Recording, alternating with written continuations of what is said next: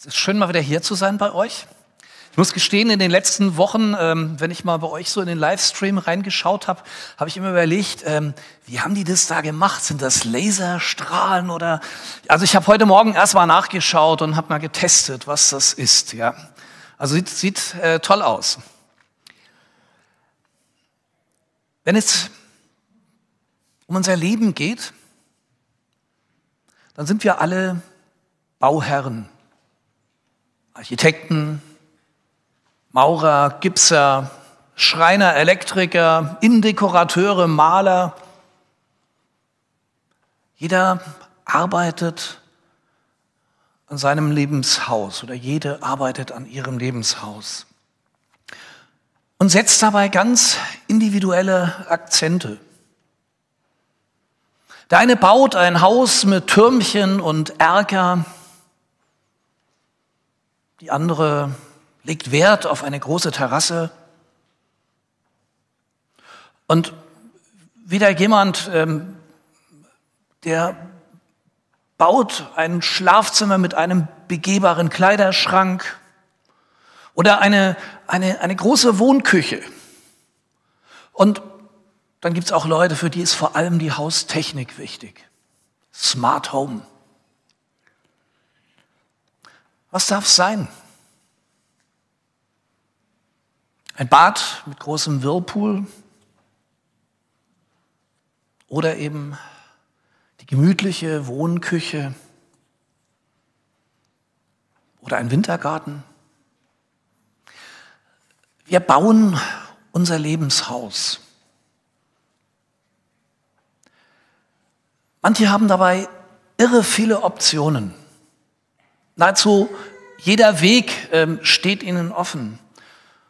Bei anderen, da fallen ein paar Optionen von vornherein weg. Und trotzdem, wir treffen im Blick auf unser Leben und unser Lebenshaus viele Entscheidungen. Mehr Ehrgeiz, mehr sich permanent weiterentwickeln, die nächste Stufe erklimmen oder mehr Freizeit, mehr Work-Life-Balance, mehr Spaß. Ein Beruf mit mehr Sinn oder mit mehr Geld. Das ist oft ja eine Alternative. Eine klassische Familie mit ein, zwei oder drei Kindern oder lieber die Unabhängigkeit als Single. Okay, manche treffen diese Entscheidung nicht selber. Manche hätten gern eine Familie, aber irgendwie hat es bisher nicht geklappt. Andere fühlen sich wiederum eingesperrt in ihrer Beziehung und äh, suchen den Notausgang. Und wieder andere stehen vor dem Scherbenhaufen einer gescheiterten Beziehung. Egal. Wir bauen weiter. Irgendwie. Vielleicht hat unser Haus inzwischen ein paar Risse, vielleicht regnet es auch zwischendurch mal rein, aber vielleicht erweitern wir dafür gerade den Kleiderschrank oder kaufen uns einen neuen Fernseher. Manche sind eher die Architekten, die gründlich planen oder Statiker, die alles genauestens durchrechnen und äh, Reserven einplanen. Andere bauen vielleicht einfach drauf los und korrigieren dann die Fehler, wenn es irgendwelche gibt. Ja, wir bauen, wir erweitern, wir verschönern, wir renovieren und reparieren unser Lebenshaus. Und bei allem, was wir da so tun, bei aller Beschäftigung mit Baumaterialien, mit Einrichtungsgegenständen, Dekoartikeln oder neuen technischen Raffinessen, da gerät eine Frage manchmal so ein bisschen aus dem Blickfeld. Auf welchem Grund haben wir gebaut? Wie stabil ist eigentlich das Fundament? Jesus verwendet dieses Bild vom Lebenshaus und, und bei ihm, da geht es nicht um Deko, sondern da geht es um das Fundament, um den Grund, der alles trägt. Ich lese aus Matthäus 7, die Verse 21 bis 27 nach der neuen Genfer Übersetzung. Nicht jeder, der zu mir sagt, Herr, Herr, wird in das Himmelreich kommen, sondern nur der, der den Willen meines Vaters im Himmel tut. Viele werden am Tag des Gerichts zu mir sagen, Herr, Herr, haben wir nicht in deinem Namen prophetisch geredet, in deinem Namen Dämonen ausgetrieben und in deinem Namen viele Wunder getan? Dann werde ich zu ihnen sagen, ich kenne euch nicht. Geht von mir weg mit eurem gesetzlosen Treiben. Darum gleicht jeder, der meine Worte hört und danach handelt, einem klugen Mann, der sein Haus auf felsigen Grund baut. Wenn dann ein Wolkenbruch niedergeht und die Wassermassen heran, heranfluten und wenn der Sturm tobt und mit voller Wucht über das Haus hereinbricht, stürzt es nicht ein. Es ist auf felsigen Grund gebaut. Jeder aber, der meine Worte hört und nicht danach handelt, gleicht einem törichten Mann, der sein Haus auf sandigen Boden baute. Wenn dann ein Wolkenbruch herein niedergeht und die Wassermassen heranfluten und wenn der Sturm tobt und mit voller Wucht über das Haus hereinbricht, stürzt es ein und wird völlig zerstört.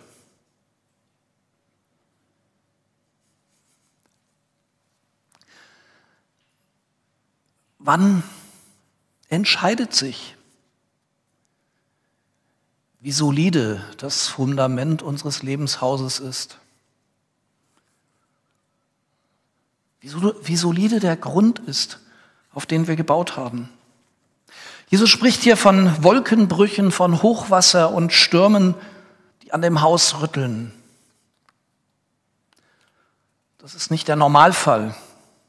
Das ist nicht der normale Alltag mit seinen ähm, kleinen Herausforderungen und Belastungen. Nein, hier geht es um Situationen, in denen wir durchgeschüttelt werden, in denen wir Angst haben, dass alles zusammenbricht oder die Wellen über uns zusammenschlagen. Kennt ihr solche Situationen? Wenn ich mal in meiner Biografie blättere, dann waren das so Situationen wie als Schüler in den Klassen drei, vier, fünf, sechs. Ich bin in dieser Zeit nicht so richtig reingekommen in die Klassengemeinschaft. Ich war damals schon ziemlich lang, sah so ein bisschen unförmig aus und ich musste mir immer wieder anhören, so, ah, die Bohnenstange. Und irgendwie hatte ich immer das Gefühl, ich gehöre nicht dazu. Und in der Folge gab es Tage, da wollte ich einfach nicht in die Schule. Später meiner, in meiner Zeit auf St. Krishona, als dann so die Zeit anfing, wo wir Ausarbeitungen zu schreiben hatten, habe ich gemerkt, ich habe eine Schreibblockade. Und das hat manchmal dazu geführt, dass ich tagelang nur zwei oder drei Stunden geschlafen habe, wenn dann so ein Abgabetermin nahte und irgendwie versucht habe, so eine Ausarbeitung fertig zu bekommen und ich war körperlich manchmal völlig am Ende. Und ich habe mir manchmal überlegt, packe ich jetzt die Koffer und fahre einfach nach Hause. Keine Ahnung, wie es weitergehen sollte.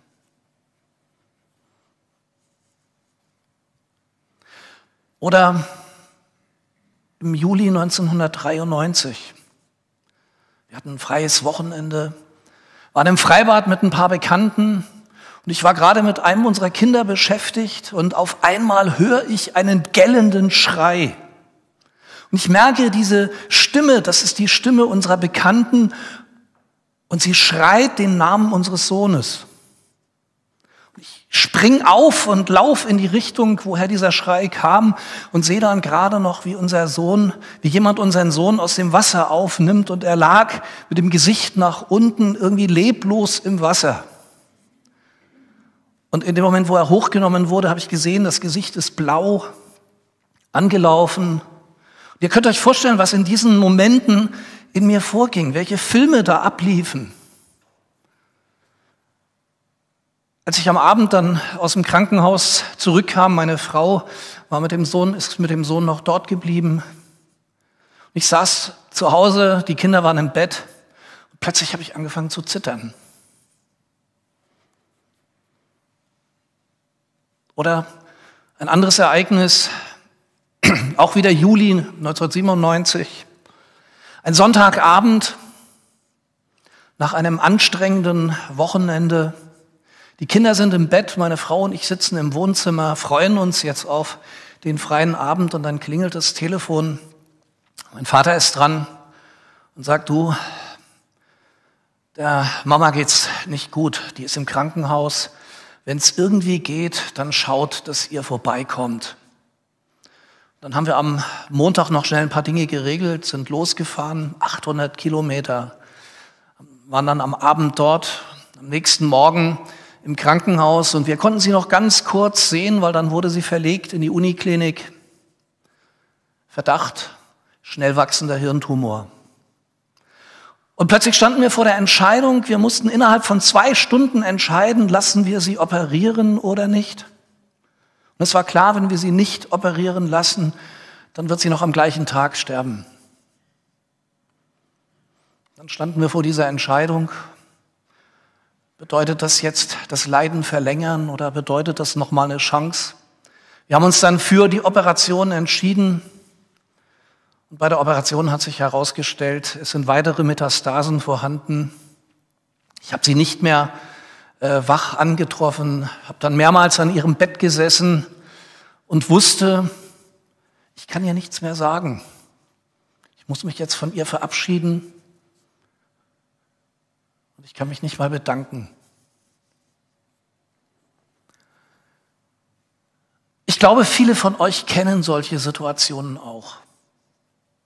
Situationen, in denen es einen den Teppich unter den Füßen wegzieht.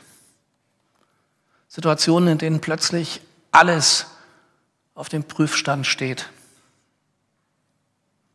Jesus sagt hier, wenn der Wolkenbruch kommt, wenn Sturzbäche und Stürme das Haus erschüttern, dann zeigt es sich, auf welchem Grund es gebaut ist.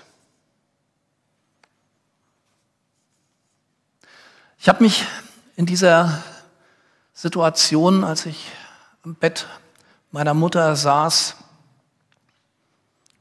erinnert an einen Studienkollegen, der mir mal erzählt hatte davon, dass sein Vater bei einem Lawinenunglück ums Leben kam und ähm, er hat davon erzählt, wie jetzt in dieser Zeit er ganz deutlich gemerkt hat, dass Jesus ihn trägt. Er hat quasi förmlich gespürt, dass Jesus neben ihm steht und sagt, du, das ist jetzt eine schlimme Situation, aber ich bin bei dir. Ich werde dir durchhelfen. Er war damals noch äh, relativ klein.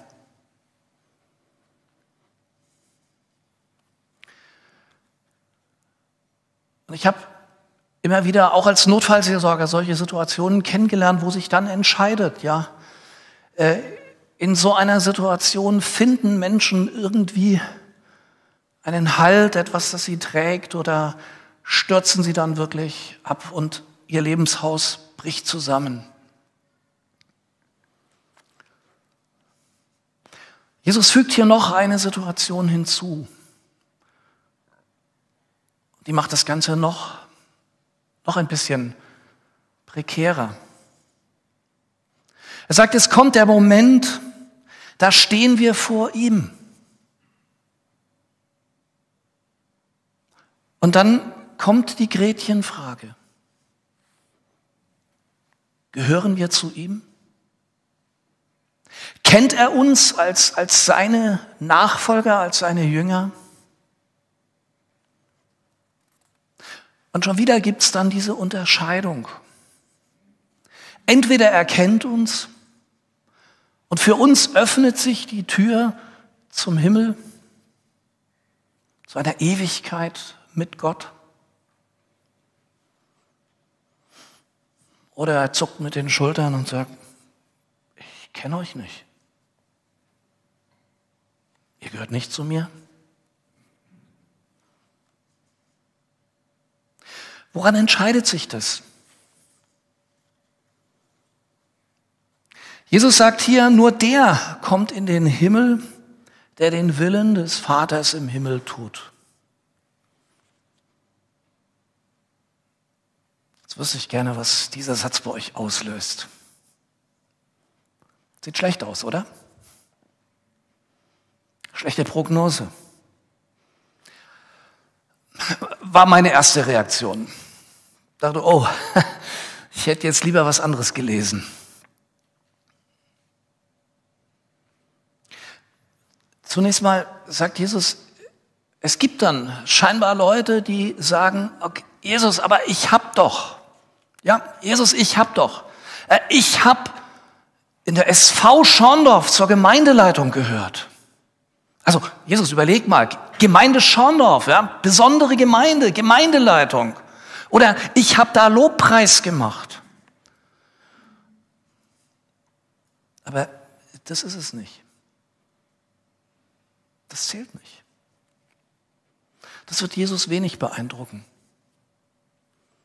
Es ist die Frage, hast du den Willen des Vaters im Himmel getan?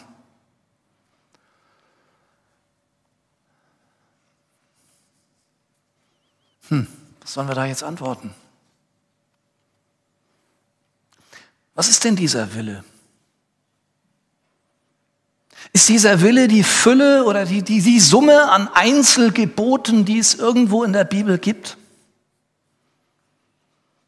Jesus selber hat mal gesagt, ähm, das, was Gott am allerwichtigsten ist, das sind zwei Dinge. Du sollst Gott, den Herrn, deinen Gott, lieben ja, von ganzem Herzen, mit aller Kraft und deinen Nächsten wie dich selbst. Und darin ist im Grunde genommen alles zusammengefasst. In diesem doppelten Liebesgebot. Liebst du Gott? Äh, das ist ja die Frage, die Jesus dem Petrus gestellt hat. Ne? Liebst du mich? Hast du mich lieb? Und ähm, vielleicht geht es uns auch so wie Petrus, dass wir dann ziemlich kleinlaut werden und am Ende sagen, ja, Jesus, du weißt alle Dinge und du weißt auch, dass ich dich lieb habe. Ich, ich kann das jetzt nicht so mit ganz geschwellt, äh, geschwellter Brust sagen oder so, aber, aber du weißt es, ich habe dich lieb.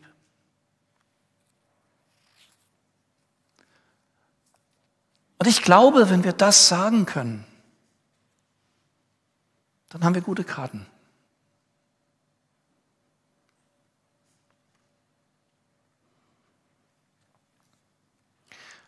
Und das andere, was Jesus hier deutlich macht, ist, seine Worte hören und sie befolgen, sich danach richten.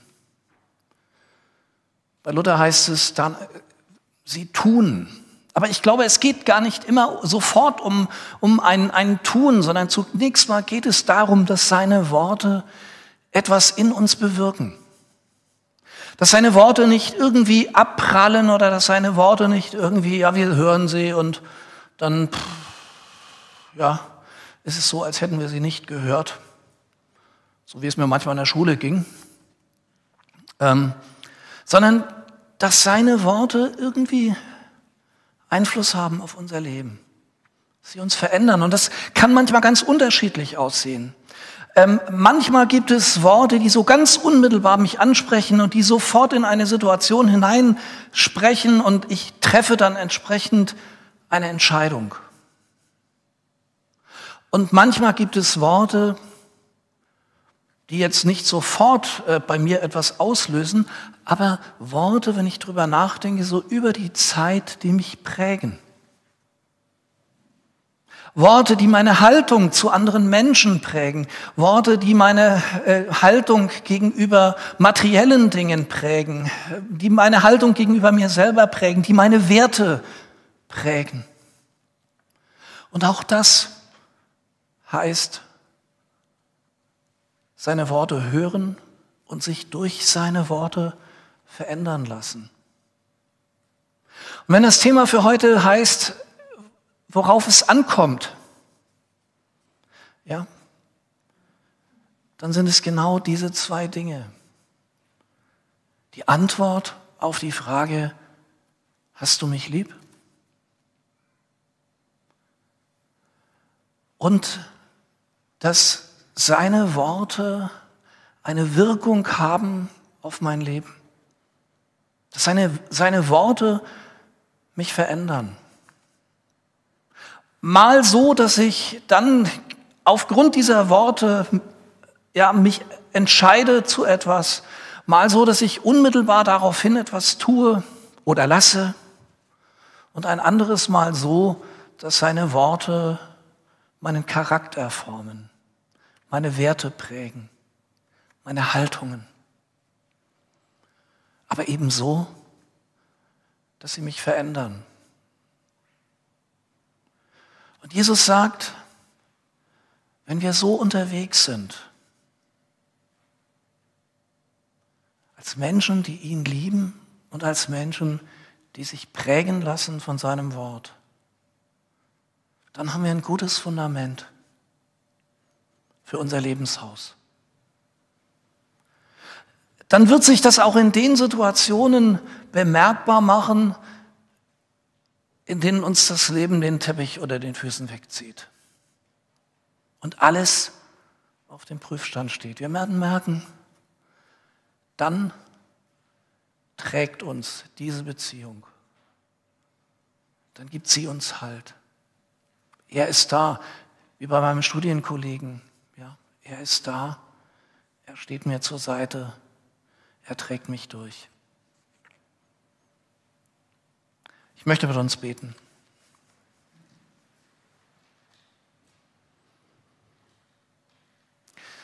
Herr Jesus, wir können nicht verhindern, dass solche Stürme und Unwetter kommen. Wir können nicht verhindern, dass ähm, wir manchmal so gar nicht die Normalität erleben, sondern Situationen, die uns ja den Boden oder den Füßen wegziehen.